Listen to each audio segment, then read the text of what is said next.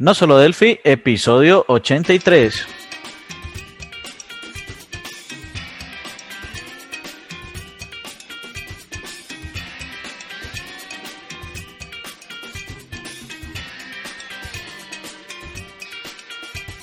Bienvenidos a nosolodelphi.com, el podcast, el programa donde hablamos entre otras cosas de Delphi. Mi nombre es Johnny Suárez, MVP de Embarcadero en Colombia, y si el internet no se ha caído, en este lado del charco tenemos a Osvaldo Lagos, programador y emprendedor en Chile. Eh, estamos aquí en la nueva sección, ¿cierto? En la sección de entrevistas, conociendo a los amigos desarrolladores de Delphi. Y como ya lo dije en la introducción, tenemos a Osvaldo Lagos. Hola Osvaldo, ¿qué tal estás? Hola Johnny, bien, bien. Acá estamos efectivamente desde el mismo lado del charco que tú, así que bien, trabajando aquí, jugando, yo siempre digo, jugando con el computador y jugando con mi juego preferido que es el Delphi. Ah, bueno, chéverísimo. En lugar de estar jugando con, con Minecraft o algo, está jugando con Delphi. Eh, ahora, ahora con Roblox, porque ahora conocí, como están las clases online y los chicos están metidos en el computador, ahora el juego, por lo menos acá en Chile, que está de moda, se llama no, Roblox. no lo conozco. ¿Es como una plataforma de educación o qué? No, no, una plataforma de juegos. Eh, yo diría, yo lo miré un poco, parece que se parecen un tanto a Minecraft, pero, pero acá en Chile hoy día todos los chicos usan Roblox. Es como el que está Roblox. Vea, pues, no, no lo conocía. Bueno, ya se hizo famoso. Ya en el resto del mundo ya que claro, ya, ya, lo dimos a conocer con el podcast. bueno, qué bien. Eh, bueno, no, pues a ver, Osvaldo, pues en esta serie de, entrevistas con los amigos desarrolladores de Delphi. Tenemos eh, varias preguntas como que son casi siempre las mismas que voy a hacer, ¿cierto? Pero que cada uno pues tiene su perspectiva, su punto de vista desde donde lo, lo puede comentar. Entonces vamos a dividir eh, en varias secciones este, eh, esta serie de entrevistas. La primera pregunta que tenemos es, ¿desde cuándo trabaja, trabajas tú, Osvaldo Lagos, con Delphi? Ya, mira, déjame hacer un poquito de memoria. Mm, eso debe ser más o menos, más o menos, del año 19 1995. Por ahí más o menos eh, debe ser la versión 1 de Delphi. No sé si a lo mejor tú tienes mejor memoria que yo, pero eh, yo tenía, trabajaba en una empresa de, informática en general, hacían desarrollos y consultorías, y eh, la persona que estaba a cargo de un área de desarrollo era un extranjero. Eh, eh, y él, él, él, tenía como más visión de lo que estaba sucediendo fuera de Chile. Acá, acá tardaba mucho la tecnología en llegar. Una revista de informática tardaba un año más o menos desde que se publicaba en España en llegar a Chile. Y esta persona visualizó que Delphi era una buena herramienta en ese momento y trajo la versión 1. esta empresa debe haber sido, debemos ser, estar entre los tres primeros clientes en Chile por lo menos de la versión 1. Entonces, desde esos años que yo empecé a trabajar en Delphi, eh, yo trabajaba en un área de soporte y me pasaron a desarrollo porque yo, yo sabía programar en Pascal. Entonces, por ahí yo, yo programaba anteriormente, me enseñaron en Turbo Pascal la versión 3, muy, muy, muy, muy antigua, y después ya programaba las versiones, me acuerdo, parece la 7 era como la última, las que teníamos acá, y como yo sabía programar en Pascal, entonces dijeron, ¿y no te interesa pasar al área de desarrollo? Porque además yo había hecho algunos desarrollos en Pascal para ayudar a mi área. Eh, así que más o menos del año 95 y ahí empecé a jugar con la versión 1 de Delphi, que, era una maravilla. Corría en Windows, eh, eh, tú ponías la, el formulario, le dabas ejecutar y la cosa funcionaba. Así que además tenía acceso a bases de datos, ¿cierto? Que, que era el, programar en esos años en lenguaje C era más complejo llegar a una base de datos con librería, la Citrip, Bitrip y cosas de ese estilo. Así que llevo hartos años, eh, tuve, estuve años, varios años continuamente programando el Delphi, yo te diría que hasta la versión número 5, eh, y después tuve ciertas pausas, porque ya tuve que emprender otros caminos más autónomos. Entonces, pero hasta la versión 5, que fueron varios años, ¿cierto? De la 1 a la 5, y programé constantemente. de la 1 a la 5, más o menos 2001, 2002, más o menos, ¿no? Claro. Claro, sí, hasta por ahí más o menos estuve programando constantemente eh, en Delphi. Eh, y vi otros entornos de desarrollo, pero no me gustaban. Siempre me, acomodaba Delphi. Eh, en esos años también estaba Visual Basic, ¿cierto? Bastante fuerte. Pero había otra área de la empresa que trabajaba en Visual Basic. Y, y, cada vez que yo iba, tenían algunos problemas que yo los encontraba demasiado elementales. Por ejemplo, eh, compilaban la aplicación, la llevaban donde un cliente y había un componente que no les funcionaba. Yo decía, pero ¿cómo puede ser eso que te lleves el ejecutable y no te funciona un componente, una grilla, un botón o lo que fuera? Y entonces empecé a investigar y resulta que, claro, pues, ocupaba así componentes que estaban más bien metidos en la máquina, en el sistema operativo y no en el ejecutable. Entonces yo decía, no, esto no puede ser, esto, esto es muy básico para Delphi. Yo si compilo algo en Delphi me lo llevo, ejecuta. Y hacen lo que hace, hace mi máquina. Entonces menos me gustó ir a, Del, a Visual Basic eh, y nunca me pasé a Visual Basic. Nunca si bien uno como programador es capaz de, leer algunos códigos, ¿cierto? Si me pasan un código Visual Basic, eh, yo lo puedo leer y más o menos entender, por ser, porque tiene lógicas de programación. Nunca me interesó eh, migrarme a ese mundo, a, programar en Visual Basic y siempre permanecí. Sí, hay, hay cuestiones, por ejemplo, ahora que toca ese tema, hay cuestiones en las demás plataformas donde uno, si no tiene X versión del framework instalado donde el cliente, entonces no le funcionan ciertas cosas. Y de hecho, cuando salió, por ejemplo, FireMonkey, que los ejecutables son eh, más grandes que, que los otros, pasa exactamente lo mismo. Lo que pasa es que Delphi vincula todos sus, sus, frameworks dentro del compilado y no, no, no está esperando a que el sistema operativo le aporte eh, más información. Entonces, eh, por eso los ejecutables a veces en Delphi son más grandes que los demás. Pero eso se compensa porque es que, mm, digamos, tú colocas una pantalla, haces un botón o la mundo, pero es que tienes que tener todo un framework instalado en el sistema operativo para poder que te funcione eso. Mientras que con Delphi, pues eh, te va a soportar todo, simplemente compilando y, y pasándolo, ¿no? Sí, esa seguridad, esa seguridad me parecía eh, súper importante, o sea, saber que después de un arduo trabajo, yo en esa época trabajaba con un equipo de personas, eh, que después que armaste todo, en el fondo cuando llegue el cliente va a llegar lo que tú le enviaste. Eh, eso era, además que estábamos hablando de una época en la que la Internet todavía no estaba tan difundida, por lo tanto no era tan fácil mandarle actualizaciones a cada rato al cliente, ni conectarse remoto. Entonces, eh, todavía ahí, está, ahí estábamos en esa época, cuando estoy hablando, por ejemplo, de las primeras versiones de Delphi, todavía eh, era incipiente el uso de la Internet eh, en Chile, por lo menos. había que, tú lo usabas por la línea telefónica y te cobraban un adicional, o sea, salía además caro conectarse a Internet. Y por lo tanto no era tan sencillo decirle, oye, ya te envío la versión, te la subo a una página web, bájala de ahí, no, no, no era como hoy día. Entonces era mucho más relevante que lo que yo le enviaba al cliente le llegara tal cual y, se ejecutara de la misma manera. Entonces yo lo de Visual Basic lo rehuí y dije, no, esta área, había otra área de desarrollo en, la empresa. Decía, pobrecito, ustedes que tienen este problema, nosotros no tenemos este otro problema con Delphi. ¿No quieren que les enseñemos Delphi? no, prefieren pasarse a Delphi porque no van a, no van a tener estos líos. Eh, eh, pero siguió así siempre y yo me compadecía de ellos en realidad, de, esa otra área, porque eran amigos también, incluso algunos de, colegio que, que, fueron a dar a esa área.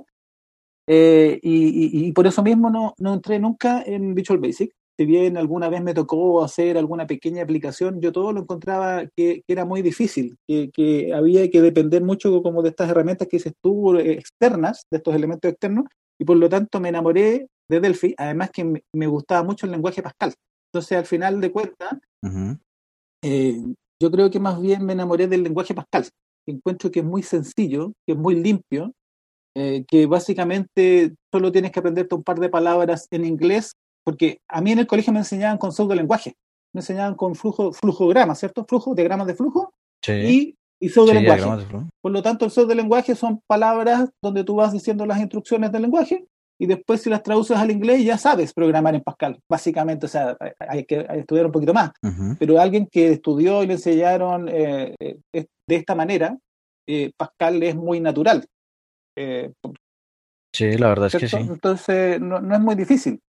Y, después de Pascal a Delphi tampoco hay tanto lío. Donde sí me costó un poquito, yo tengo que ser honesto, cuando tuve que aprender orientación a objetos. Ahí como que la cosa me costó un tanto, tuve que estudiar, no, no fue tan fácil de entenderlo ni de incorporarlo a mi forma de pensar. Eh, eh, eh, pasar de, del primer Pascal que yo sabía manejar a después ya la orientación objeto, eh, yo diría que ahí fue una, hubo una dificultad, pero ese, esa dificultad iba a estar no solo en Pascal, sino que en cualquier lenguaje que yo me pasara a orientación objeto. Sí, porque es el concepto como tal, como uno interiorizar el concepto de programación orientada a objetos. Y, por ejemplo, lo mismo pasa cuando, digamos, ya tienes interiorizado el concepto de programación orientada a objetos y ahora te meten eh, procedimientos anónimos, eh, genéricos. Entonces, si tienes bien claro el, tema de programación orientada a objetos, eh, también te toca como hacer otra vez como ese, esa interiorización de los nuevos conceptos para agarrar las nuevas técnicas de, de programación programación. Eh, digamos que ahí nombraste dos, ¿cierto? Dos pasos, que es como el Pascal, luego programación orientada a objetos, y ya las, como las, las nuevas técnicas también de, de programación se pueden aplicar dentro de Delphi. Y, y, ahí vamos viendo cómo Delphi ha ido, ha ido evolucionando a través del tiempo, eh, junto a la par con otros eh, lenguajes, sin quedarse atrás, ¿no? Que es lo que mucha gente de otros lenguajes dicen, eh, no, es que Delphi ya es viejo, ya es no sé qué, ¿cierto? Ya pasó, ya, pero no o sea, igual Delphi ha estado actualizándose y sus bases son tan fuertes que, el, lenguaje eh, ha soportado pues todo, todo, este, todos estos cambios y lo ha hecho muy bien. Sí, tiene, concuerdo contigo en, eso. Creo que el lenguaje, em, no sé si hay, yo, yo no tengo la, visualización, si hay otro lenguaje que haya podido permanecer durante tantas décadas eh, de manera eh, sin tener tantos cambios, sin tener tantos cambios radicales en, en el mismo. O sea, evidentemente que si yo programo, hice alguna cosa en Delphi 1 y actualmente a, las versiones que tenemos hoy día, las, las punto 10, las 10 y algo, ¿cierto? Eh, hay cambios, porque tiene que haber evolución, pero, pero los cambios en el lenguaje no son tan, eh, eh, tan de raíz y, otros lenguajes, derechamente, por lo menos acá en Chile ya ni siquiera existen. En esos años estaba Power Builder, yo no sé si todavía existe Power Builder. ¿te, fijas? Entonces hay otros que a lo mejor derechamente desaparecieron, pero tienes razón, concuerdo contigo en que, en que yo programé, por ejemplo, ¿qué me pasó a mí cuando llegamos más o menos hasta Delphi 5, yo me quedé sin empleo. Eh, entonces eh, eh, hablé con unos amigos que tenía un sueño hace harto tiempo. quería tener un emprendimiento. Yo ya no quería trabajar en una empresa y quería, quería hacerlo por mí mismo. Entonces cometí varios errores. y yo creo que esta es la parte que a lo mejor más le puedo aportar al resto de, de los amigos de, de Delphi.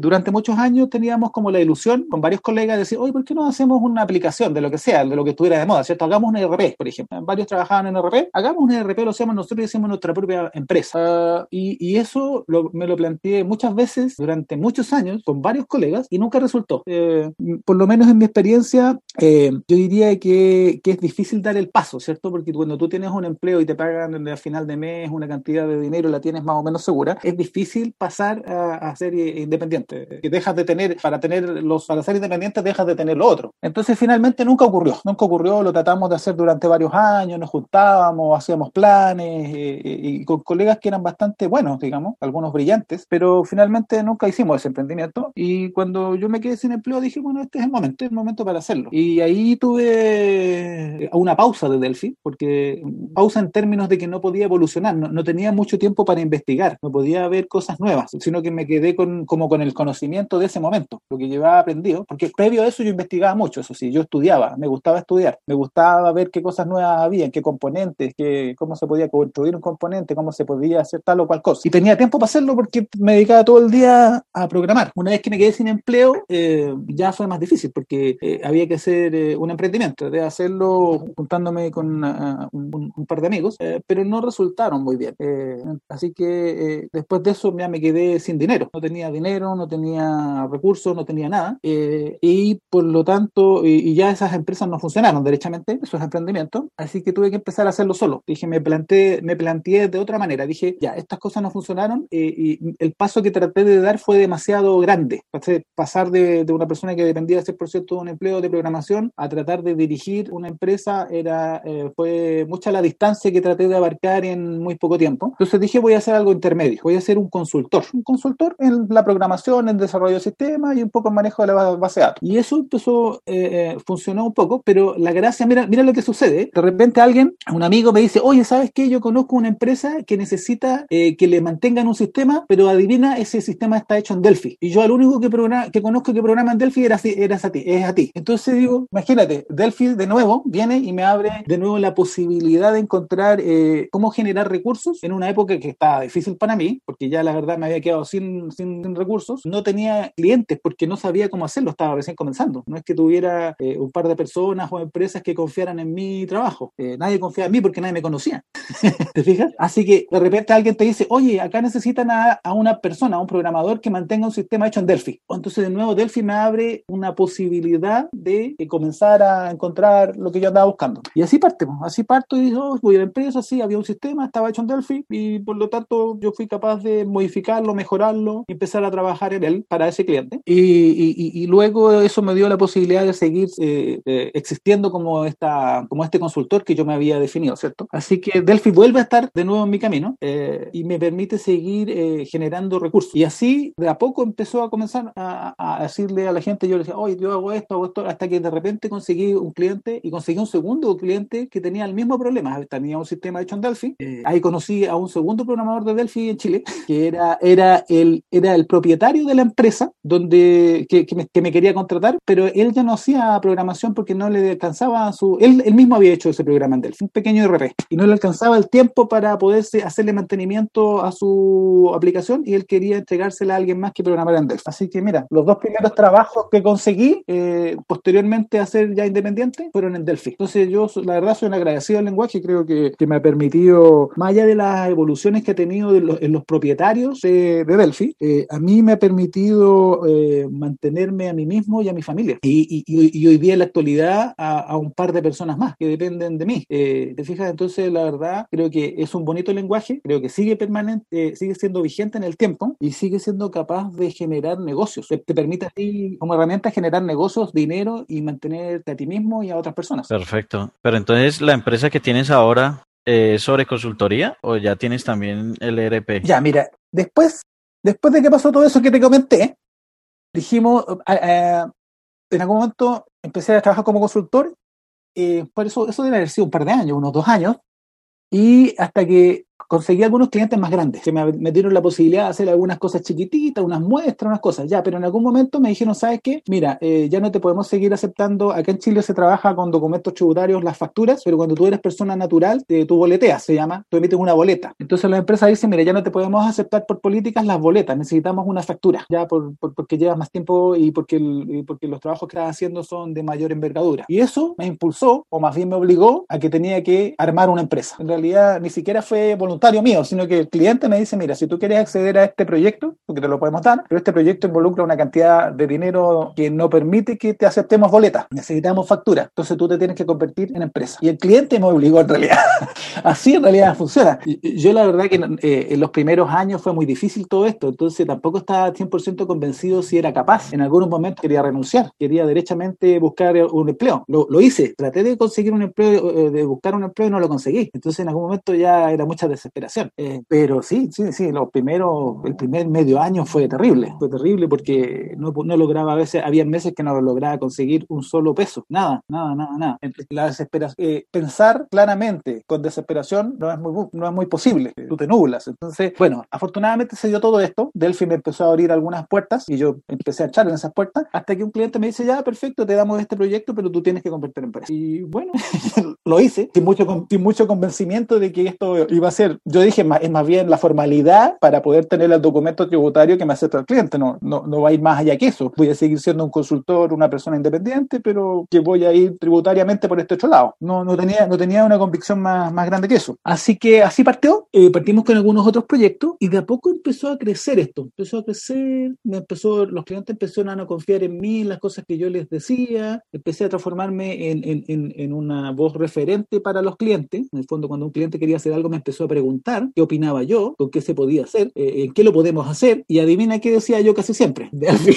Delphi. ¿Y por qué Delphi? Entonces después yo defendía las características de Delphi. Mira, por esto, por esto, por esto. Ah, ya, en realidad tiene razón, hagámoslo en Delphi. Entonces eh, empecé, empecé, bueno, ahí, ahí se amplió un poco más. Yo eh, empezamos a decir, bueno, yo hago programación en Delphi. Ah, pero que después la base de datos. Ah, mira, este sistema de inteligencia de negocio necesitamos hacer acá. ¿Y cómo lo estás haciendo? Con SQL Server y el SQL Server y Analysis Service. Ah, ya, voy a ver cómo funciona, listo, ya me lo aprendí y lo empezábamos a hacer. Entonces, ¿cómo lo empezamos a definir? Como consultoría general de informática, pero en realidad empezamos a, los mismos requerimientos de, de los clientes, en el fondo a veces te van diciendo más que, que tus propias proyecciones. Tú dices, mira, yo quisiera hacer un ERP, ¿cierto? Eh, pero a lo mejor el cliente no necesita un ERP. Y entonces, por casualidad, te dice, mira, yo necesito, ya estamos haciendo un sistema de inteligencia de negocio. Ah, entonces, entonces empezamos a derivar por ese lado. Ah, y necesitamos otra cosa parecida por acá. Y al final de cuentas, es como el cliente, en el caso de las empresas que nacen así como, por lo menos en mi experiencia, eh, el que te va diciendo que, en qué te vas a convertir, porque es el cliente el que te está pagando. Él dice, cliente, yo estoy dispuesto a pagar para que me hagan un sistema de inteligencia de negocio. Entonces yo del otro lado digo, sí, yo necesito tu dinero, así que yo te hago tu sistema de inteligencia de negocio y le pongo la base de datos que tú quieras, que la que tienes, y como tú no, tú no haces programación, yo lo hago en lo que a mí me acomoda, que es Delphi. Siempre voy mediando, porque eh, en el fondo, por ejemplo, el sistema de inteligencia de negocio va con SQL Server, va con Analysis Service, pero resulta que hay que hacer ciertas integraciones a veces, ¿cierto? Eh, para meter datos, de traer de una S400, eh, traerlos de una planilla, traerlos de otras fuentes. Entonces, esas pequeñas programaciones quedan, a, quedan a, disposición mía. Yo defino cómo se hace y yo siempre defino Delphi, Delphi, Delphi, Delphi, porque es muy sencillo, porque me lo sé al revés. o sea, no, no, sé si al meterme a este grupo de no solo Delphi, me he dado cuenta de que sé muy poco, de que mi conocimiento de Delphi en realidad, a pesar de que van muchos años de usarlo, eh, no es tan acabado. Pero con ese conocimiento limitado que hoy día considero que tengo, es muy sencillo para mí hacer una integración, hacer conversar dos cosas, traer datos, mezclar datos. Entonces, eh, cada vez que voy a definir, decía, ya, eh, Y hasta que en algún momento un cliente me dice, oye, tenemos un, un CRM, ¿lo quieres mantener? Sí, quiero mantenerlo, quiero mantenerlo porque quiero, quiero tener más ingresos. Eh, ¿cuál? Estudiatelo. Ah, aquí están los manuales, es un, un, uh, CRM World Class, entonces me lo tuve que estudiar.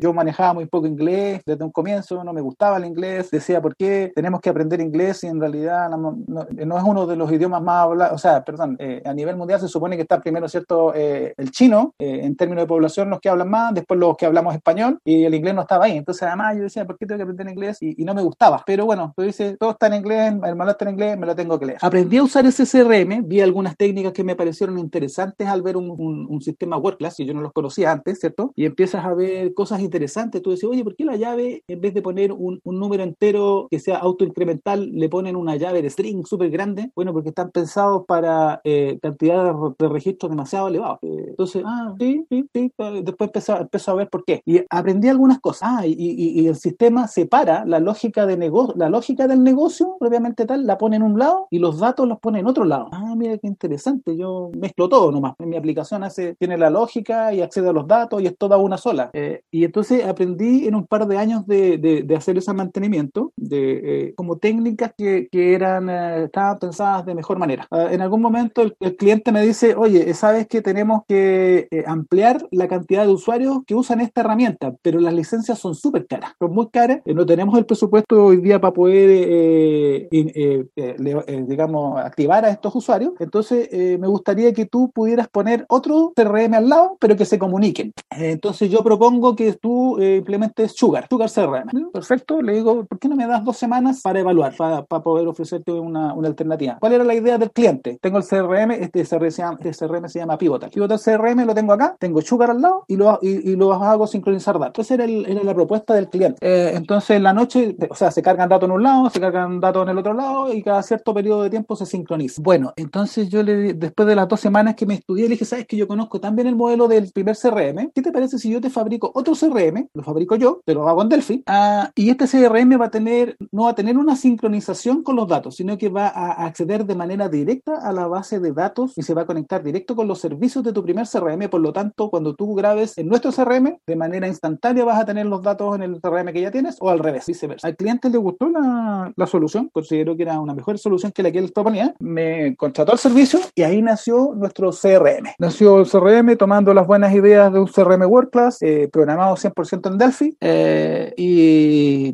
tuvimos nuestro primer producto, eso ya hace varios años ya, bastantes años. Y de nuevo Delphi, de nuevo Delphi eh, fue la herramienta utilizada, nos salió más o menos sencillo hacerlo, en esa época yo estaba trabajando programando completamente solo, así que lo hice todo solo en esa época, y después sigo creciendo, después lo fuimos mejorando, el cliente en algún momento me dice, mira, tu CRM es bastante bueno, pero es feo. Así con esas palabras. Tu CRM es, mira, hace lo mismo que hace el otro, incluso hace más cosas ahora, porque las cosas nuevas que se le iban ocurriendo al cliente las hacíamos en el CRM mío, pues yo todo lo, lo llevaba allá. Y me dice, CRM es súper bueno, pero ¿sabes qué? Es feo, es feo. porque ¿Por qué era feo? Porque estaba construido con la grilla de Delphi, estaba construido con los botones de Delphi. Delphi es súper bueno, pero, pero sus componentes son bien elementales, ¿cierto? Entonces me puse a ver, dije yo, a ver, ¿cómo lo puedo hermosear este, este, este producto? Hasta que me topé con las DB3. Oye, dije, yo dije, esto se ve muy bonito. A ver, sí, se ve bonito, se ve bonito, se ve bonito. Y por ahí eh, activamos las DB3. Entonces sí, nos conseguimos, mire, sí, yo te lo podría hermosear, lo podemos arreglar. Eh, como, como esto tú me lo estás pidiendo, yo te puedo cobrar más barato por el, por el cambio, pero te tengo que cobrar algo porque necesito invertir. El cliente dijo, sí, perfecto, no hay problema. Entonces ahí como que compartí. Cada vez que un cliente me pedía algo a mí, ah, eso yo sí, lo tenía como estrategia. Si el cliente me pedía algo que era solo para él y nadie más lo iba a poder aprovechar, le cobro el 100% de lo que yo considero es el desarrollo. Si el cliente me pide algo y yo considero que potencia mis, mis productos, entonces en el fondo yo trato de compartir el costo. Es decir, ¿sabes qué? Te cobro una parte, del 100% te cobro una parte del cliente y la otra la asumo yo, porque en el fondo me estás ayudando a que mi producto crezca. Entonces así fue creciendo. Le metiendo que un componente, que otro componente, había que ver que hubiera el presupuesto, porque lamentablemente en Delphi eso sí tenemos, yo diría que es un problema hoy día, que las licencias de todo no, no son económicas, son, son caritas, eh, por lo menos para la, para la realidad chilena, eh, la licencia de Delphi es cara, eh, considerando que tengo que comprársela a todos los programadores, cuando, cuando compro las licencias de los componentes no son baratos, ¿cierto? De, de Express 1.500 dólares. entonces, no, digo que no los valgan, yo, yo, creo que sí los vale. Yo creo que el dinero que cobra la gente de Delphi, yo creo que el producto lo vale. Eh, Express lo vale, DevArt lo, lo vale, TMS lo vale, pero, pero cuando tú lo piensas en empresas pequeñas, en microempresas en mi caso, en pymes, eh, es difícil. Eh, por ejemplo, 1.500 eh, dólares, yo creo que corresponde a dos meses de sueldo de un programador, más o menos con un sueldo intermedio, ¿te fijan? Entonces no digo que no lo valga, porque en dos meses un programador no va a construir las librerías de, de, pero no es tan sencillo para una pyme tomar el dinero y tener los 1.500 dólares y transferirlos, y hacer el pago. No, no, es tan sencillo. Entonces ahí se producen ciertas dificultades para poder ir evolucionando de manera más rápida. Pero, pero así lo hemos ido haciendo, en el fondo eh, tratando de generar confianza con los clientes, eh, de, de, ser muy, de estar muy disponibles para poder solucionar problemas amplios de ellos, porque en el fondo también son, la mayoría de nuestros clientes son microempresas, la mayoría, o pymes, son como pares de nosotros, y algunos son clientes más grandes. Y, y, y esa es la evolución que hemos tenido. Bueno, no, pues Está, muy chévere, ¿no? La, evolución que, has tenido. Mira que esos consejos que das, por ejemplo, lo de compartir los costos, pues son consejos muy buenos porque muchas veces la gente quiere trasladarle todo el costo al cliente también, pero muchas veces, claro, al recibir beneficio, eh, pues sí es bueno compartir el, costo en ese caso, porque además también se evita uno ese problema de, bueno, lo he visto, ¿no? Que, que ha pasado que los clientes pagan por un desarrollo y al final terminan creyendo que ese eh, es de ellos y si uno lo vende en otra empresa, eh, se molestan y todo esto. Eh, digamos que las condiciones de servicio, los contratos y todo tiene que quedar también muy claro en ese sentido, ¿no? Ah, sí, por supuesto. Sí, claro, si tú quieres exclusividad, porque también es válido que un cliente te diga, mira, yo quiero que esta aplicación que tú me estás haciendo eh, no se la deje a nadie más porque resulta que tengo competencia. Entonces también es válido que el cliente te plantee eso, pero también tiene que ser desde un comienzo para que tú le puedas decir, perfecto, yo te puedo hacer la aplicación, pero tiene un costo distinto porque me está entonces después cerrando la posibilidad de que yo lo, lo vuelva a vender también es una posibilidad. Bueno, eh, exacto. Entonces, por ejemplo, a ver, una vez escuché a un amigo, ¿cierto? Diciendo, bueno, si este cliente quiere exclusividad, entonces yo tengo que sacar la cuenta de cuánto, eh, cuánto, cuántos clientes quiero eh, venderle este producto en los próximos tanto tiempo. Sí. Y ese, y ese valor es el que le tengo que cobrar a este cliente para que me pueda cubrir esa exclusividad. Me parece una manera inteligente de, de, calcularlo. Cierto? A mí me pasó con un cliente el año pasado, no, no cerré negocio, pero me, decía, mira, me interesa tu producto, pero en caso de que cerremos, yo no quiero estar pagando mensualmente, eh, quiero que tú me des una licencia, eh, digamos, eterna, con un mantenimiento de un año. Entonces también dije, bueno, ¿y cómo calculo eso? Eh, ¿Qué pasa? Yo dije, a ver si este cliente yo le cobrara cinco años de licencias y, fueran, no sé, unos 200, porque también quería licencias de usuarios ilimitados. Y supongamos que fueran unos 100 usuarios por cinco años, por 12 meses. Y tú llegas como a hacer una proyección. Bueno, en ese periodo de tiempo eh, y sacas un valor. Creo que sí está bien proyectarlo de esa manera. Eh, el, caso que tú dices, bueno, si yo me proyecto y digo esta, esta, esta aplicación potencialmente yo se la podría vender, no sé, a 20 clientes y más o menos generaría tanto dinero y tú quieres exclusividad, te la puedo dar en estas condiciones. Yo creo que es 100% válido. Vale, perfecto. Bueno, eh, otra, otra de las preguntas que tenemos acá, digamos, destinadas para estas entrevistas es que, o sea, mm, digamos, a lo largo de todo lo que hemos hablado durante esta entrevista, ya lo has, mencionado muchas cosas, pero eh, puntualmente, ¿qué aporta Delphi a un programador en su día a día? Esa es como la siguiente pregunta. Mira, en mi caso yo te diría que, no sé si le sucede a los programadores de otros lenguajes, pero, pero yo te diría que el mayor aporte que tiene para mí, mezclándolo desde el punto de vista también comercial, es como la seguridad de que yo sé que voy a poder hacer lo que el cliente me pida. Eh, no sé si en otros lenguajes tendría la misma certeza. Eh, por ejemplo, eh, si un cliente me dice, mira, tú, yo quiero hacer el CRM, ¿lo puedo hacer? Sí, no, es que yo quiero hacer una integración con Amazon. Sí, lo puedo hacer, sí, sí lo puedo hacer, sí lo puedo hacer. Siempre voy a tener esa como confianza desde el punto de vista técnico y también cuando estoy conversando con alguien que requiere un servicio desde el punto de vista comercial, también tengo esa tranquilidad. Yo diría que, esa es una, una importante para hoy día. Saber que, que en Delphi se puede. Eh, lo que tengo que medir son, son eh, digamos, cuánto eh, es el esfuerzo que necesito para eso, en términos de hora, en términos de compra de componentes, etcétera, pero que voy a poder hacerlo. y, y, por otra parte, a mí, como yo provengo del mundo técnico, ¿qué es lo que me interesa hoy día? porque yo trabajo con gente más joven y la gente más joven tiene, tiene, les han enseñado otras cosas, pues no le han enseñado a donde estudian, en un instituto, en una universidad, no le han enseñado Delphi. Probablemente a lo mejor se lo, se lo mencionaron al lado de Cobol, de Fortran, ¿cierto? De ADA. le dijeron, ahí estaba Delphi.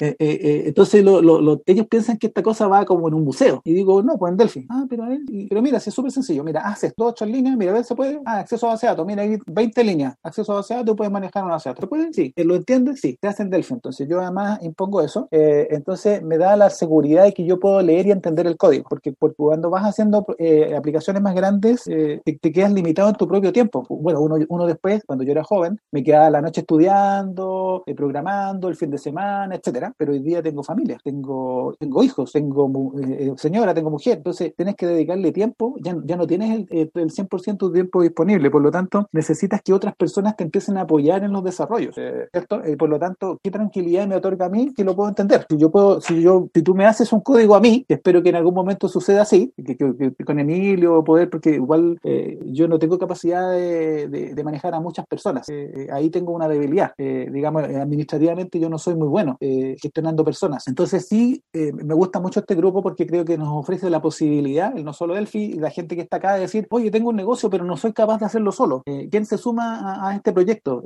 Tenemos tanto dinero, creo que a mí por lo menos me ha gustado mucho esa parte, porque, porque en el fondo yo tengo limitantes de conocimiento y limitantes de tiempo. Entonces sí me, me da la posibilidad de leer código Delphi, que es algo que puedo leer de manera natural, sin problema. Entonces puedo entender lo que me haga otro programador que sea más avesado que yo en el lenguaje, pero lo voy a poder leer. Eh, así que Delphi es, un, es una herramienta muy potente, sigue siendo potente. Eh, yo diría que el problema, yo lo visualizo como problema, no sé si de marketing, porque realmente eh, es difícil pensar de que Microsoft no iba a tener más fuerza que las empresas que han sido propietarias de Delphi para promocionar sus productos. yo creo que, por muy bueno que sea Delphi, era, es lógico que Microsoft haya podido posicionar sus productos mejor, o sea, tener sistema operativo, tener mucha más, más fuerza a nivel internacional. Entonces, aunque el lenguaje que hubiera puesto Microsoft hubiera sido, no sé, cualquier cosa, eh, iba igual a, tener mayor repercusión a nivel mundial. Creo que no, no, no, no podríamos haber esperado otra cosa, otra, situación. Así que eso. Eh, una, otra cosa que se me olvidó, ¿ah? eh, desde el punto anterior, que quisiera que no se me pase. cuando yo hice esta evolución, porque hoy día me siento como un híbrido, me siento como un híbrido porque me gusta mucho la programación, me gusta mucho jugar en, en mi juego Delphi, mi juego favorito, pero tengo que también dividirme para el mundo comercial, para decir cómo hago que esta eh, buena eh, aplicación tenga una retribución económica. Entonces creo que ese es un punto súper importante, eh, que me costó mucho tiempo a mí, como provengo del mundo técnico, soy un programador neto, entonces me cuesta mucho y me costó mucho al principio empezar a vender, decirle a alguien, oiga, sabe que esta cosa es buena. Entonces creo que hay, hay, hay un libro o dos libros que son de Kiyosaki, que yo me los leí a sugerencia de un amigo comercial, un amigo que trabaja y sigue siendo una persona comercial, y me dice, léete el libro Padre Rico, Padre Pobre. Ahí, ahí yo creo que te va a ayudar. Y me gustaron, me leí ese y el, el cuadrante del flujo del dinero, que es el siguiente de Kiyosaki. Y yo, yo te diría que Kiyosaki eh, no es es ningún iluminado, simplemente es una persona observadora de su entorno eh, que dice cosas súper razonables. Cuando uno lee sus libros dice, pero si esto tiene toda lógica y hasta a mí se me podría haber ocurrido, pero yo no me detuve a, visualizarlo. Entonces creo que hay una cosa que, que me gusta de Kiyosaki cuando hace la diferenciación entre lo que es un producto y lo que es un sistema para vender ese producto. Y ahí dije, mira, yo he hecho, yo creo que yo soy un buen programador que he hecho buenos productos, que he, fabricado buenos software, pero el software en sí mismo, por sí solo, no es todo el sistema que requiere, porque entonces necesito tener eh, alguien que promocione estos productos para que la gente lo conozca. Eh, y, y hacía la comparación con algunos sistemas acá en Chile, que yo los considero bastante malitos, pero que llevan 30 años vendiéndose y vendiéndose muy bien y generando muchos ingresos. Entonces resulta que ellos tenían un producto inferior, que era un software con menor calidad, pero tenían un sistema mejor de venta. Y yo he tratado de hacer esa evolución, de decir, tengo un producto eh, que es bastante razonable, no quiero tener el mejor producto del mundo, eh, no quiero esperar a que el producto sea perfecto, que es una... Eh, las empresas que nacen desde las personas adquieren, la, adquieren digamos, las fortalezas y las debilidades de la persona que las creó. O sea, si yo creo una empresa, mi empresa tiene las mismas debilidades mías. Entonces, ¿qué es lo que yo buscaba? La perfección en el software. Oye, yo quiero que este software, no, es que todavía no está muy bueno, le falta esto. Y siempre le falta algo, ¿te fijas? Porque uno se le ocurren todos los días ideas. Entonces, tu software todos los días le falta algo. Nunca llegaste a la perfección. Por lo tanto, nunca, nunca llegaba a promocionarlo y a venderlo. Porque, porque nunca llegaba a tener el sistema que yo me imaginaba. Porque me acostaba, me acosté anoche y hoy día ya el sistema, estoy cada vez más lejos de esa perfección. Entonces, también creo que es importante eso de, oye, el software tiene que ser razonablemente bueno, aceptablemente bueno, y tengo que construirle al lado todo lo demás. Lo que, lo que hablaban en, otro, en un capítulo anterior, ¿cierto? ¿Cómo promociono esto? ¿Cómo, hoy día, ¿cómo lo hago a través de Google? ¿Cierto? Las herramientas de Google, ¿cómo lo posiciono? Es súper, esas dos cosas tienen que ir absolutamente de la mano, porque si no, termino teniendo software eh, espectacular, pero guardado en mi computador, que con suerte lo ocupo yo, y lo ocupa la gente a lo mejor que trabaja conmigo porque yo lo esfuerzo. Entonces, ahí yo diría que otro consejo a los, no solo al que quiera hacer una empresa, al que quiera también hacer eh, algún pequeño emprendimiento eh, del grupo, los sistemas no tienen que ser perfectos. Y yo creo que en mi caso me penó durante muchos años eso, buscar la perfección, y nunca la conseguí. creo que mis sistemas hoy día son mucho más buenos de lo que eran hace cinco años atrás. No son perfectos, pero hoy día me generan dinero. y hice un comentario hace un día, un par de días atrás en el, en el grupo. No habíamos hecho nunca un desarrollo web y tenía la duda si Delphi me iba a servir, qué tan fácil iba a ser. En realidad no, no tenía la duda si, si, iba a funcionar. Yo sabía que iba a funcionar, pero no sabía si iba a ser fácil. Y empezamos a armar un sistema con algo, con algo bien arcaico y funcionó. Y tenemos un cliente hace tres meses que está pagando un servicio y que incluso el día de ayer me dice, oye, eh, quisiera hacerle una ampliación al sistema, eh, ¿me la puedes evaluar? Y ya me la aprobó. Entonces, y con Interesante, ¿no? Y de nuevo, y, aplicando así esta mezcla, es decir, Delphi tiene capacidad para manejar esto, sí. Oye, eh, ¿y lo puedes hacer de manera perfecta, espectacular? Sí, pero en realidad, eh, que es el problema que yo hoy día tengo con los programadores más jóvenes que tengo, que ellos no tienen esta visión mixta que tengo yo hoy día. Entonces, eh, por ejemplo, el programador me dice, oye, no, es que tengo que ponerle sistemas de seguridad para que no inyecten SQL y que no sé qué y que no sé cuánto, y hagamos esto. E-, escalado y qué tal y qué toda la razón, eh, Juanito. Pero ¿sabes lo que pasa? Que para hacer eso necesitamos seis meses y el cliente necesita este producto funcionando en un mes. Entonces, tenemos que todo lo que tú propones, me parecen buenas ideas, pero tenemos que tener primero el producto funcionando para que el cliente nos pague, para que podamos seguir viviendo, para que podamos seguir teniendo eh, esta, esta, este emprendimiento.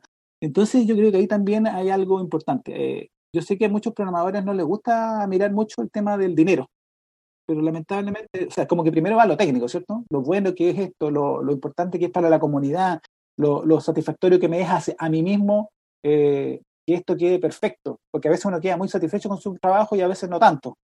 Eh, pero fíjate que me ha pasado que a veces cuando no quedo tan satisfecho con el trabajo que he hecho, pero me remunera económicamente, como que me compensa un poco esa insatisfacción.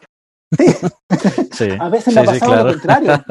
He, quedado completamente satisfecho con un, con un trabajo. Digo, este, esto me quedó muy bonito. No solo quedó funcional, quedó muy bonito, que, quedé, quedé orgulloso del programa que hice, pero no me ha generado ni un peso. Entonces, al final eh, es una satisfacción muy corta, porque tú dices, ya, bueno, pero lo ocupé solo yo. Sí, soy, yo me siento inteligente, me siento satisfecho. Entonces, la, la mezcla que me ha tocado hoy día, yo se la aconsejaría a todos los colegas, buscarla en tu ámbito. Eh, también si estoy, buscando, si estoy trabajando para una empresa, como eh, el otro día Emilio emitía un comentario, decía, no tenemos, no tenemos que esperar a que esté perfecto, ¿no? Eh, cuando tenemos una buena idea, eh, en la entrevista con Al González creo que fue, que dijimos, Emilio dijo, oye, hay que mostrarlo antes, hay que, hay que, hay que hacer que el resto vea tu, tu trabajo, tu creación. porque si no, al final nos quedamos con esas cosas guardadas en, en nuestros cajones. Como comentas, eh, los programadores en, hasta cierto punto eh, siempre tienen eso, ¿no? Siempre tienen eso de, de, que quieren eso perfecto para su propio, ¿cierto? Su propia cuestión, eh, su propia sentimiento será, no sé. Pero si llega un punto donde necesariamente hay que soltar, hay que soltar porque, porque si no, no, no, no se va a poder subsistir. Sería genial que la sociedad fuera diferente, pero, pero pues no es así.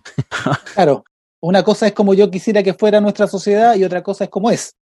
Entonces creo Exacto. que tenemos que acomodarnos, o sea, yo creo que es válido buscar efectivamente que la sociedad sea distinta, pero, pero que tenemos que acomodarnos mientras tanto a cómo es, eh, ir viviendo en ella como es y decir, bueno, sí, me gustaría que lo poder trabajar en open source, por ejemplo, para hacer un cambio uh -huh. en la forma de cómo tenemos los sistemas. Pero hasta ahora, por lo menos, yo no he encontrado cómo eso me pudiera generar el dinero que necesito. Por lo tanto, trabajo con software cerrado, ¿cierto?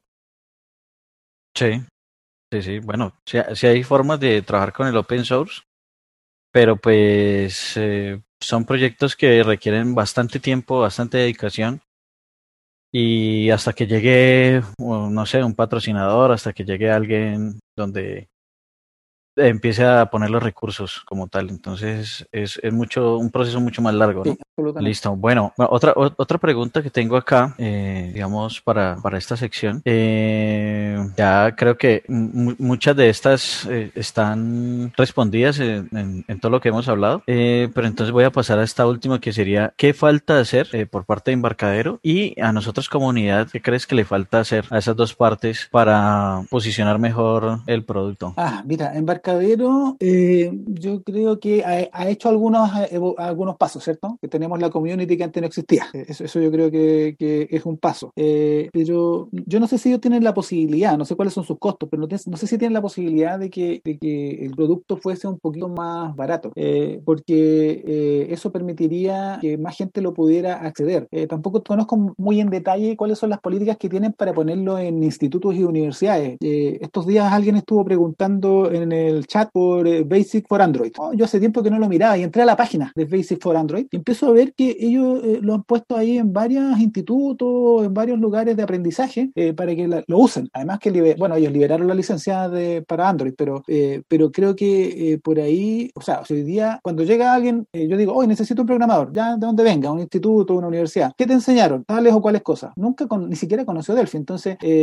probablemente, porque uno dice que es primero el huevo o la gallina, o tengo más clientes para poder abaratar, el, para poder cobrarles menos a cada uno de la licencia de Delphi, o abarato primero la licencia para tener más clientes. Yo que es una decisión de embarcadero, ¿cierto? Pero, pero eh, yo creo que de, podrían, y quizás deberían, primero abaratar los costos para que más gente tenga acceso y en el fondo entonces empezar a, a rentabilizar por volumen, más que por cada uno de los costos de licencia. Como te decía hace un rato atrás, por lo menos acá, para una pyme, como la, una microempresa en realidad, ni siquiera somos, nosotros acá por, eh, por estructura ni siquiera alcanzamos a pyme, somos microempresas. Entonces, para nosotros es difícil comprar las licencias, es difícil pagar las actualizaciones. Eh, si me cobraras eh, menos, eh, me sería más fácil y yo pudiera eh, mantener las actualizaciones. Por ejemplo, yo hoy día estoy trabajando con Tokio, porque no compré la actualización porque entre, entre las que tengo que comprarle a embarcadero más los componentes, se va sumando, suma, suma, suma, suma, y, y, y no siempre alcanzan los recursos para poder tener todo a, al día. Entonces voy tratando de actualizar las que, las que voy necesitando. embarcadero yo creo que le falta eso, difundir de alguna manera que esto la gente más lo conozca. Me parece la community eh, una, una, buena versión. Creo que igual se están haciendo esfuerzos en términos de disponibilizar eh, plataformas de, de, aprendizaje para, para que Delphi esté ahí. Eh, quizás eh, difundir más eh, alguna posibilidad de que empresas hagan sus soluciones en Delphi. la community igual creo que la limitante, porque creo que estamos hablando de que tú no puedes generar más de 5 mil dólares en el año, ¿cierto? Sí, sí bueno, hay, hay varias hay, hay, que tener cuidado con la community, como hemos comentado por ahí, porque si tiene el, la limitante de los 5 mil dólares, tiene también que no pueden estar en una red empresarial, porque si no, de una te van a decir que estás pirateando. claro, sí. O sea, tiene que ser a nombre propio y, y, en una red de tu casa. porque si no, entonces si ven que está en una red de empresa, también. Si está en un correo empresarial, también. Entonces, tiene que ser como algo meramente estudio para poderla utilizar realmente. Bueno, yo creo que yo creo que por ahí podrían facilitar algunas cosas, eh, pero pero igual lo veo difícil, ¿eh? lo veo difícil porque, eh, insisto, no sé cuáles son los costos de desarrollar hoy día Delphi, eh, entendiendo que se están haciendo esfuerzos hace rato ya, digamos, para plataformas de Linux, para los móviles, ¿cierto? Android, para las plataformas de Apple, eso debe ser difícil de construir, por supuesto requiere sus costos, pero no sé, y, y quizás ser un poquito también, yo no sé, un poquito más amable con los clientes. Me acuerdo que me llamaron cuando yo compré la Tokio, al año siguiente, al año y medio me llamaron, me llamó alguien, eh, me dice, oye, te llamamos para saber cuándo vas a renovar tu licencia. Eh, oye, ¿sabes qué le digo yo? La verdad que no sé si voy a renovar la licencia. Partamos de ahí. Y, me sonó hasta un poco intimidante la llamada que me hicieron desde embarcadero, eh, porque fue casi un reto, así como, oye, ¿tú por qué no has, no has, actualizado la, no has pagado la, el mantenimiento? entonces, sobre todo con la gente que ya es cliente, porque recordemos que hay otras maneras de conseguir el producto funcionando, ¿cierto? No, no necesariamente eh, yo tengo una puerta, un camino A, que es este, y tengo un camino B, que hay, plataformas en Internet donde yo puedo descargar esta cuestión funcionando. Entonces creo que, también eh, tener cierto, cierto buen trato con aquellos que hemos hecho el esfuerzo por pagar las licencias eh, no estaría de más. Decirte que te hago, te hago un descuento mayor, pero con tal de que en el fondo a lo mejor yo te pague anualmente. no sé, un esquema a mí lo estoy pensando, ¿qué pasaría si tuviéramos un esquema de arriendo? En realidad, sabes que en realidad es más barato, pero ya Delphi no te lo voy a vender, te lo voy a arrendar. Tú arréndamelo, me pagáis un servicio mensual y lo puedes ocupar. Eh, eh, a lo mejor. Ellos trataron, recuerdo que trataron de hacer eso con el App Method. No sé si lo recuerdas. No, yo no lo ubico. El, app methods es, es como la parte de FireMonkey eh, separada del RAD Studio. Es, es, como otra aplicación, Add Methods. Y eh, ellos trataron, o, no sé si lo que pasa es que no, no, creo que no tuvo mucho éxito, ¿no? Que no, no veo que mucha gente lo haya comprado. Pero sí quisieron eh, alquilarlo. Como decir, el Add Method te lo alquilo por año, así. Pero Add solamente tenía la parte de FireMonkey, de Elf, ¿listo? Para móviles y tal. no sé cómo les habrá ido. Sino que ahorita que lo mencionaste, pues me acuerdo de que ellos sí han tratado de hacerlo como por otro lado, ¿no? Bueno, mira, a mí me pasa que incluso con la gente que yo trabajo tengo limitaciones, porque yo digo, mira, me gustaría que todo el mundo trabajara en Delphi. Entonces, pasarle licencia a todos los programadores pero eso significa comprar licencia. Entonces, hoy día creo que la línea de embarcadero va como en una dirección un poquito equivocada. Entonces, ¿qué es lo que pasa? Yo digo, yo compré en algún momento la a ver, Professional, la Enterprise, pero resulta que la Enterprise vale más del doble que la Professional. Entonces digo, no, ahora quiero comprar la Professional solamente, pero cada vez me estoy quedando con menos cosas, ¿no? O sea, la Professional como que está, teniendo algunos recortes de sus propias funcionalidades. Eh, me da la impresión de que, de que como la, la idea de embarcadero debe ser que tú compres a lo menos la Enterprise, pero a mí me gusta, a ver, el valor de la, de la professional me parece bastante más, me parece bastante razonable. Creo, creo que la professional está mucho más asequible y se la podría comprar a lo mejor a, varias personas del equipo, podría comprar varias licencias. Pero ya la Enterprise, eh, el salto no es un poquito más, pues no es un 20% más, no un 40% más, eh, está hablando más del doble. Entonces, entonces ahí también, eh, ¿con qué otra cosa me sucedía? Hay otros productos que me pasa lo mismo, que de repente te dicen, mira, tengo la versión gratis, ah, súper buena, y la versión pagada, puta, pero ya el salto fue enorme, no, no fue, no fue un poco. Entonces creo que también eh, la, escalabilidad de, esta, de estas versiones también es muy fuerte. Si yo quiero pasar de una a la otra, el, cambio de precio es bastante fuerte. Entonces a lo mejor ahí también debería, debería ser más suavizado. Eh, probablemente a lo mejor incluso darle alguna ventaja a los, a los clientes que ya tienes antiguos. Pero eso yo creo que el tema de precio probablemente eh, debieran buscar la manera de, no sé cuál es la manera en realidad, estoy diciendo las que se me ocurren a mí, pero por ejemplo si yo tengo una versión en mil dólares, 1023, estoy viendo la pantalla, y el otro cuesta 2.559. Es harta la diferencia. Y después ya nos pasamos a 3.800 dólares. Entonces, a lo mejor, eh, ¿cómo lo hago para yo poder proveerle a más gente? Porque si yo tengo que pagar 1.000 dólares por tres, yo preferiría pagar 1.000 dólares por tres para tres programadores que pagar 2.500 por uno. Entonces, al final, yo les podría pagar 3.000 dólares, pero para tres, pero no 2.500 para uno. Eh, entonces, ahí yo creo que pudieron hacer algo. O sea, que, que el, el, el, precio que me den me permita, porque este, generar programación con un solo programador es complejo, eh, poco. Regularmente tú tienes equipos, a lo mejor los equipos no son tan grandes, tres, cinco personas, pero, pero multiplica la licencia por eso, sí, por esos cinco. O sea, multiplica 2.500 por cinco, es poco. Entonces ahí yo creo que deberían hacer algo. Ahí deberían eh, permitir eh, que haya más gente. Eh, buscar ese equilibrio, ¿cómo decir? ¿Cómo, ¿Cómo ajusto el precio para que, lo, para que puedan haber más equipos, para que pueda haber más gente y por lo tanto al final que vendas tanto, que da, da lo mismo que me compre la de mil dólares, porque son tantos, que ya gane más plata. Es un poco lo mismo que hago yo, ¿ah? entre paréntesis, porque si tú dices, mira, es que eh, el producto CRM con el que voy a competir, que hoy día considero que somos mejor producto que ese, cobra mil dólares por licencia. Pero si yo cobro mil dólares por licencia, eh, o podría cobrar mil quinientos, entonces porque mi producto es mejor, pero no me lo va a comprar muy poca gente. Ese producto del que yo te hablaba CRM originalmente, por lo menos acá en Chile está muerto, ya no, ya no existe. Ya todos los clientes que tenían ese producto ya no lo tienen. Entonces también eso te dice un poco, ¿no? Dice, ese producto era un súper buen producto, sí, pero tenía un súper buen precio. Cobraba mil dólares por, por cada usuario. Un CRM para una empresa que tenga 100, 100 usuarios, saca la cuenta. Entonces yo creo que el precio es importante. Eh, yo por lo menos pienso que es más relevante el volumen. Eh, sobre todo que estamos hablando de una cuestión que no la ocupan solo en un país, a nivel mundial. Entonces el volumen tiene que ser mucho más relevante. ¿Cuántos programadores Delphi existen? ¿Cuántos programadores Delphi están dispuestos a pagarme eh, los mil dólares, ojalá menos, para 500 dólares? Y si tengo mucho volumen, evidentemente voy a tener un mejor negocio que si tengo un muy elevado precio con poquito volumen. Entonces ahí... No, y claro, y así el producto, él mismo se hace, se hace autopromoción, por decirlo de alguna forma, se va dando a conocer de esa forma, porque lo utiliza fulano, lo utiliza perengano y, y se va autopromocionando, ¿no?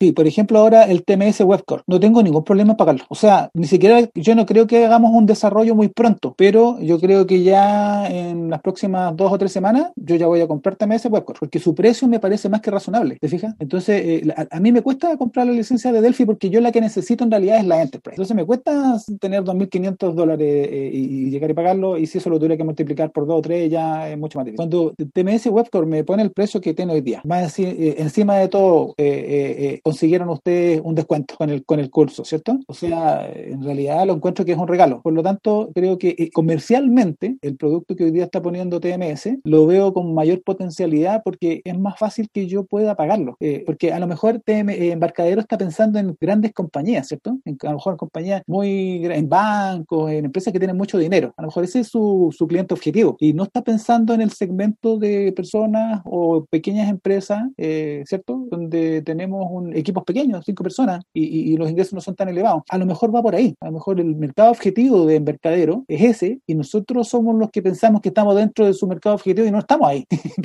a lo mejor. puede ser, puede ser, sí. A lo mejor estamos eh, muy eh, nos estamos creyendo mucho.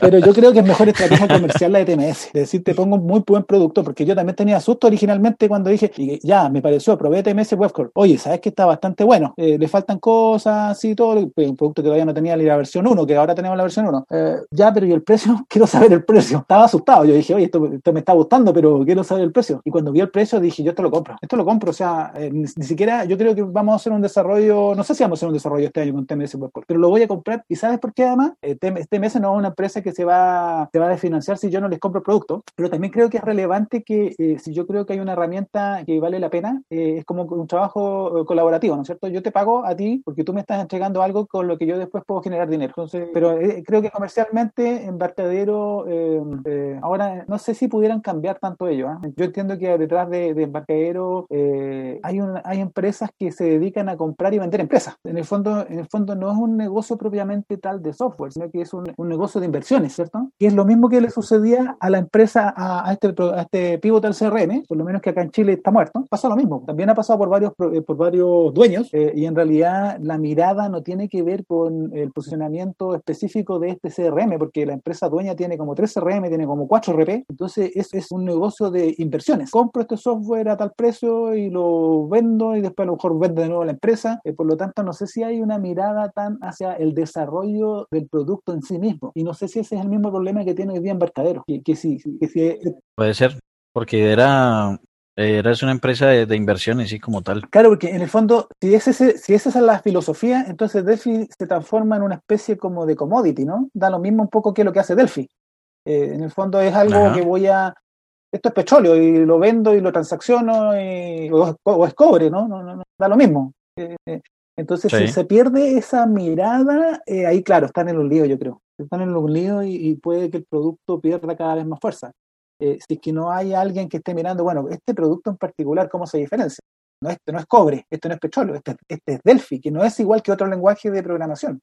Este es otro lenguaje. Bueno, ahí tenemos, ahí tenemos eh, gente eh, que sí está detrás de, del tema, ¿cierto? Está Jim, Jim aquí, por ejemplo. Él se esfuerza mucho en, en hacer como ese em, eh, empate como entre la comunidad y, y, la empresa como tal. Entonces, digamos que él, él, hace como esa labor. De todas maneras, Hidera no deja de ser una empresa que, que se dedica a las inversiones como tal. De todas maneras, uno empieza a ver que ellos, por ejemplo, compraron Sencha, o sea, tienen varias herramientas que se podrían como integrar, se podrían como integrar y, y uno cree que por ahí va la cosa, ¿no? Pero pues eh, han hecho, han estado haciendo cosas interesantes, han estado haciendo cosas interesantes, pero el punto que tú tocas del mar, del mercadeo eh, sería algo muy interesante porque eh, daría como a conocer más el, el, el, sistema de nuevo, el, el software, volverlo a, a, como a relanzar. Y han habido ISOs como que la comunidad y, y vuelve otra vez y arranca y, y otra otra vez como que, pero uno ve que ellos no aflojan con el tema de, la licencia, pero ahí toca, toca esperar a ver que, ojalá eh, se, haga algo distinto, ¿no? Se haga algo como lo que has comentado. Sí, sí, yo creo que, yo creo que ojalá exista eso, porque sería eh,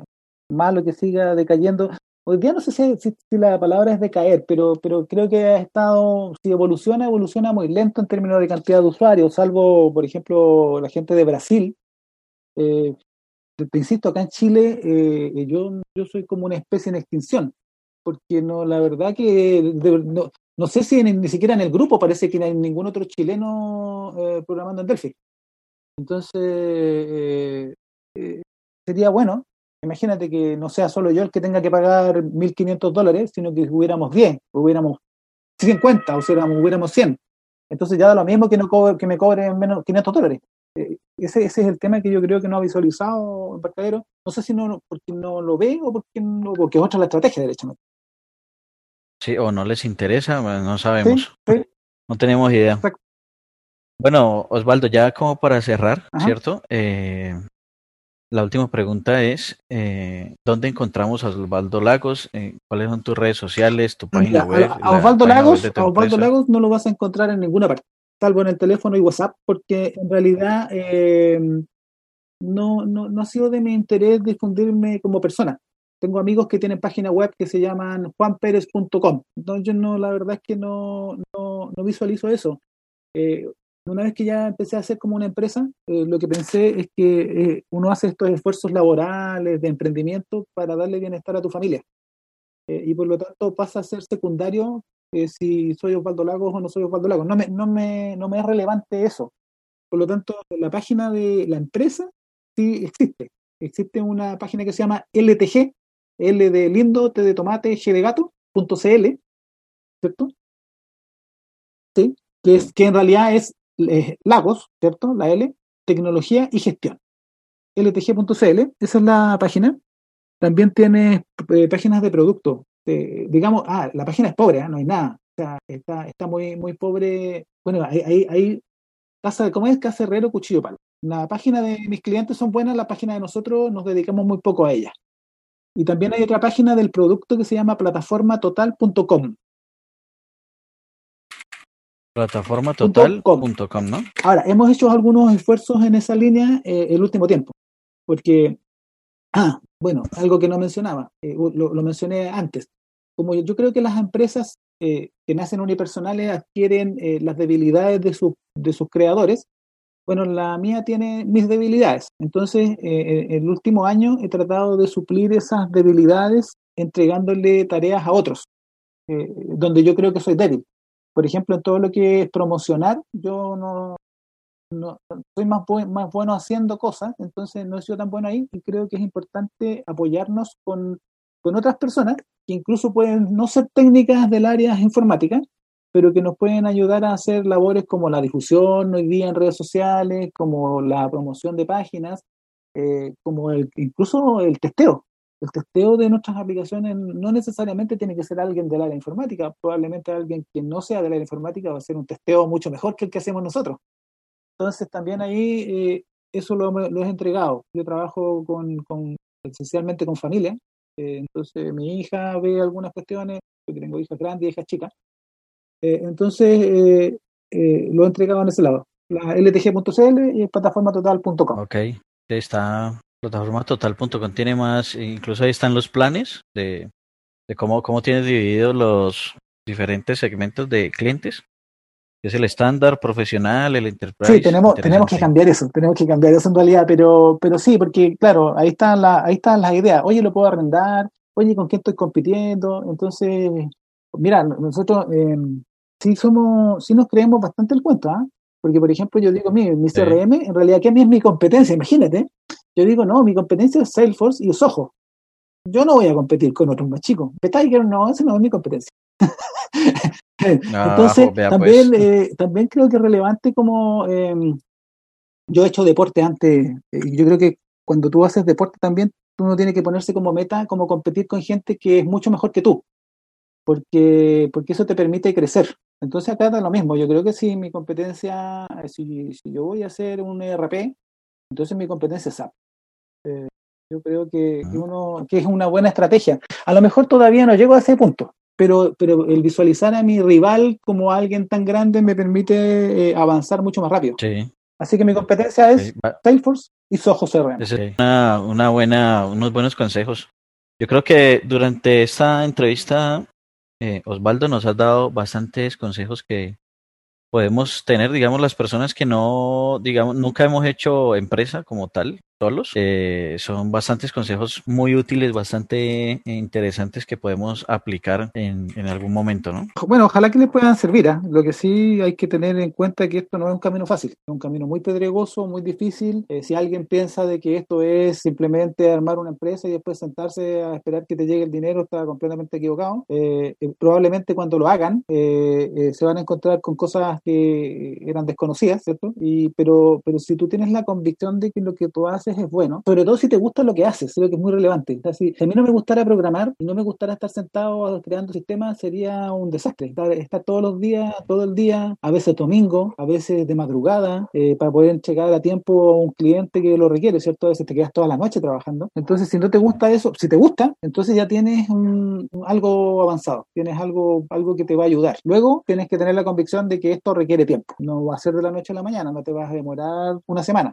Probablemente van a ser varios meses o incluso años. Y, si tienes esas convicciones y que quieres seguir adelante, no solo en programación, sino yo creo que en cualquier ámbito que tú quieras hacer algo es más o menos así. Ahora que lo hemos visto con la pandemia, acá en Chile se ha levantado un montón de gente emprendiendo porque no tiene, no tiene empleo. Entonces hoy día la cantidad de emprendimientos, las estadísticas subieron mucho. Gente que vende, gente que hace cosas, que hace mascarillas, que hace lo que sea para, pero, pero se esfuerza, se esfuerza, se esfuerza, que distribuye alimentos. Se ha visto mucho de eso acá, por lo menos en Chile, y me imagino que en otros lados del mundo también. Hay gente que hoy día está diciendo, bueno, yo no tengo hoy día un empleador. Es, poco eh, o es muy altamente probable de que a lo mejor no lo consigo fácil porque va a estar muy difícil según las proyecciones. Bueno, ¿cómo lo hago entonces yo para poder salir adelante con mis propias herramientas? En este caso, con Delphi. La reinvención, que le llaman. mucha gente se reinventó. Ese término, y probablemente nos va a tocar aquí en el grupo, ¿no?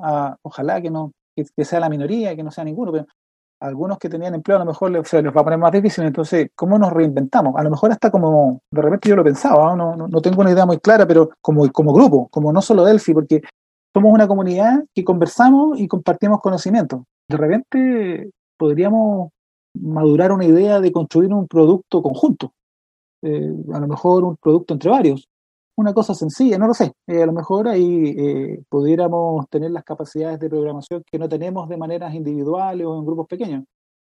Sería una, una forma también de reinvención, de decir, oye, ¿sabes que No solo Delphi y, hacemos algo que, nos pueda traer dinero a todos. El dinero, eh, conversamos, es la mejor invención de la humanidad, pero es necesaria.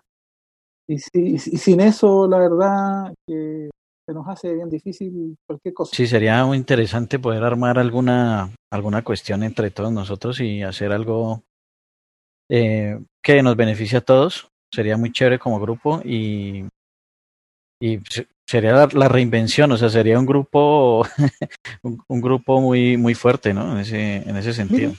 no solamente de consulta. yo lo voy a plantear en el grupo, a ver y veamos qué, qué, qué recepción tiene de parte de los demás qué les parecería y a lo mejor podemos armar algo sencillo, porque, podría ser un trabajo en comunidad que nos permita eh, levantar algún producto, o sea, con el conocimiento que hay en el grupo, no, yo te, te o sea, absolutamente podemos armar cualquier cosa. Entonces eh, habría que ver cómo poder estructurarlo. Eh, Pero yo creo que el conocimiento que existe en este grupo de Delphi es muy grande y pudieras armar la cosa que se te ocurriera. El tema es que hay que poner la otra parte para que no solo sea producto, como conversamos un rato atrás, sino para que sea un sistema completo y se pueda comercializar y genere ingresos. Perfecto. Voy a, voy a, madurar la idea. voy a madurar la idea y la voy a plantear. Parece excelente idea. Ahí estaré leyendo a ver qué dicen en el grupo y aportando a ver lo que más. Hoy estoy viendo la hora y la verdad que soy muy bueno para hablar yo. bueno, no, entonces. Vas, a tener que aplicarle mucha tijera a esto, muchos recortes. No sé cómo lo vas a hacer caer en media hora.